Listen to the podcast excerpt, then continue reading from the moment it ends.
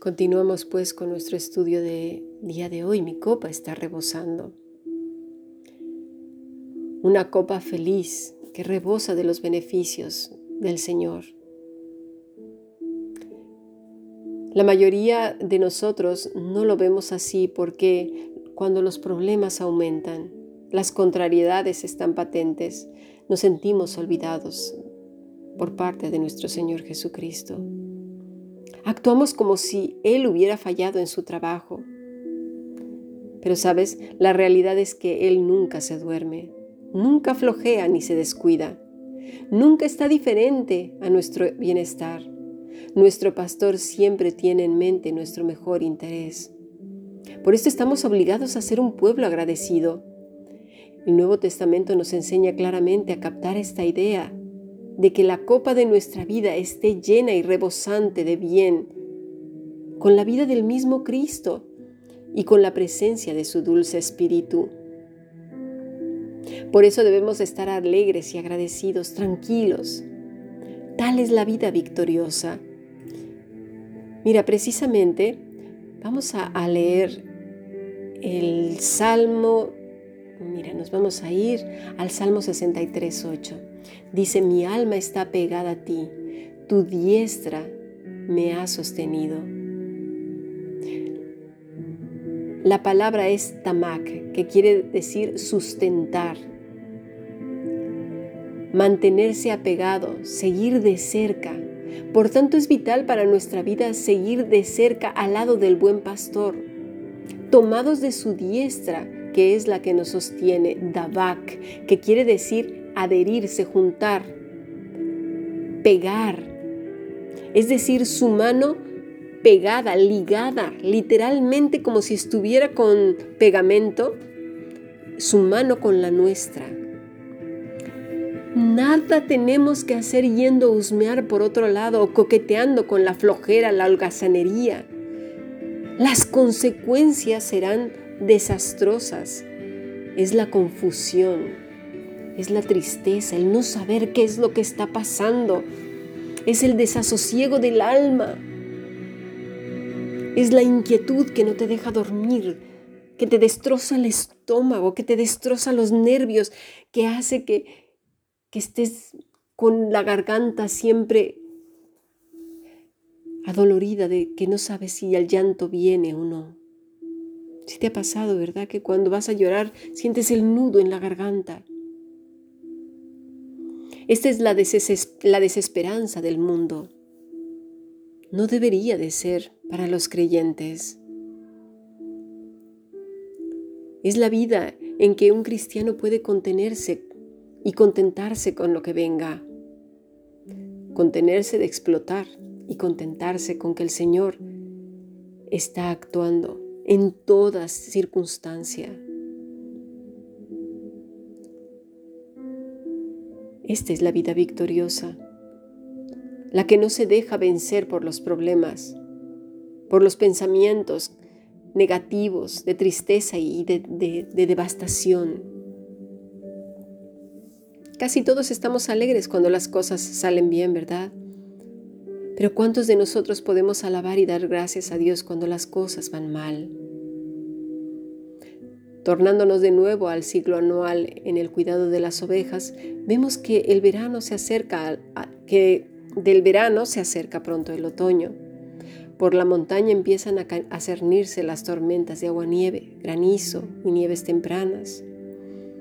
Pronto habrá que llevarse el rebaño de los altiplanos y mesetas, Volverá, volver a la hacienda central para que las ovejitas estén tranquilas en la estación invernal. Estos días de otoño pueden ser magníficos porque las ovejitas ya no están tan acaloradas, ¿verdad? Las ovejas descansan de las moscas, los insectos y de la roña. Pero es aquí donde vienen las ventiscas, esas ventiscas inesperadas o tormentas de agua-nieve que cubren las colinas. El rebaño y su dueño pueden pasar espantos y sufrimientos. Y es aquí donde viene la otra dimensión del significado de la copa que rebosa. En toda vida hay un cáliz de sufrimiento. Jesucristo habló de su cáliz al referirse a su agonía en el huerto del Getsemaní y en el Calvario. Y si este cáliz no hubiera rebosado, con su vida derramada por los hombres, habríamos perecido.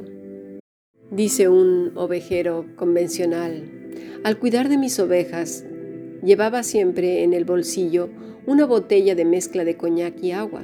Si alguna oveja o cordero se helaba por permanecer demasiado tiempo en la humedad y el frío, le echaba en la garganta unas cuantas cucharadas. En cuestión de minutos el animal congelado se ponía de pie, lleno de renovada energía. Resultaba simpática la manera en que los corderos meneaban la cola con alegría al extenderles por el cuerpo el calor del coñac. Lo importante era que yo estuviera allí a tiempo, que encontrara a las ovejas congeladas antes de que fuera demasiado tarde. Tenía que estar con ellas en la tormenta, listo a atender a cualquiera que estuviera en problemas. Primeros en padecer son los corderitos. ¿Por qué? Pues porque tienen poco vellón. Caen entonces tirados, desesperados, con lo cual solo hace que se mojen más y se hielen todavía. Es entonces cuando la mezcla de este pastor de agua con coñac viene al rescate. Los pastores del Antiguo Testamento seguramente traían su vino. Y es aquí que viene la imagen de nuestro amo compartiendo el vino la sangre vital de su sufrimiento en su cáliz rebosante, derramada por ti y por mí en el Calvario. Allí está Él a nuestro lado en toda tempestad. Nuestro buen pastor está alerta de cualquier desastre que amenace a su pueblo. Ya Él ha pasado antes por estas tormentas y los sufrimientos, ¿lo recuerdas? Él llevó nuestros dolores y conoció nuestro quebranto. Y ahora vengan las tormentas que vengan, su misma vida, fuerza y vitalidad se derrama en la tuya y en la mía. Se desbordan para que la copa de tu vida y mi vida rebose con la suya, siempre con gran bendición y beneficio para los que permanecen a su lado para los que son fieles, para los que están puestos sus ojos en el autor y consumador de la fe, aquellos que andan correteando por otros lados, consultando con libros, con el, no sé, el yoga y cuántas cosas. Ahora hay eso de que vas y abrazas a un árbol y es el que el árbol te transmite su vida y entonces ya tienes paz. Hay otra gente que ha salido esto de que van a los mares y se casan con el mar y se casan con las flores y se casan. El, el ser humano está llegando al colmo de la locura. Queriendo hacerse sabios se han hecho necios. Nuestra copa estará rebosando cuando estemos adheridos a Jesús, dijo el Señor, porque separados de mí nada podéis hacer. De la copa que el Maestro bebió, nosotros también beberemos. Pero sabes una cosa, del mismo espíritu del cual Él bebió, nosotros estamos bebiendo hoy. Y venga lo que venga, con Él lo vamos a poder enfrentar venga lo que venga. Él ha vencido la muerte. Hay gente que dice, lo peor que puede pasarnos es la muerte. No es cierto, para el cristiano no es así. Cristo venció aún la muerte. ¿Qué nos podrá separar de su amor? Que Dios nos conceda la fuerza para permanecer. Pega tu mano con la mano de Él. Anda por el camino, a levantarte y al acostarte, apegado a Él. Que el Salmo 63, 8 sea una realidad en tu vida y en mi vida. Mi alma está apegada a ti. Tu diestra me ha sostenido. ¿Cómo te va a sostener su diestra si andas detrás de las liláceas, corriendo y saltando por los montes, buscando en charcas podridas y enlodadas? Apégate al Maestro, apeguémonos a Él. Venga lo que venga y lo que pueda venir. Aferrémonos a Él sigamos aprendiendo. Bendiciones.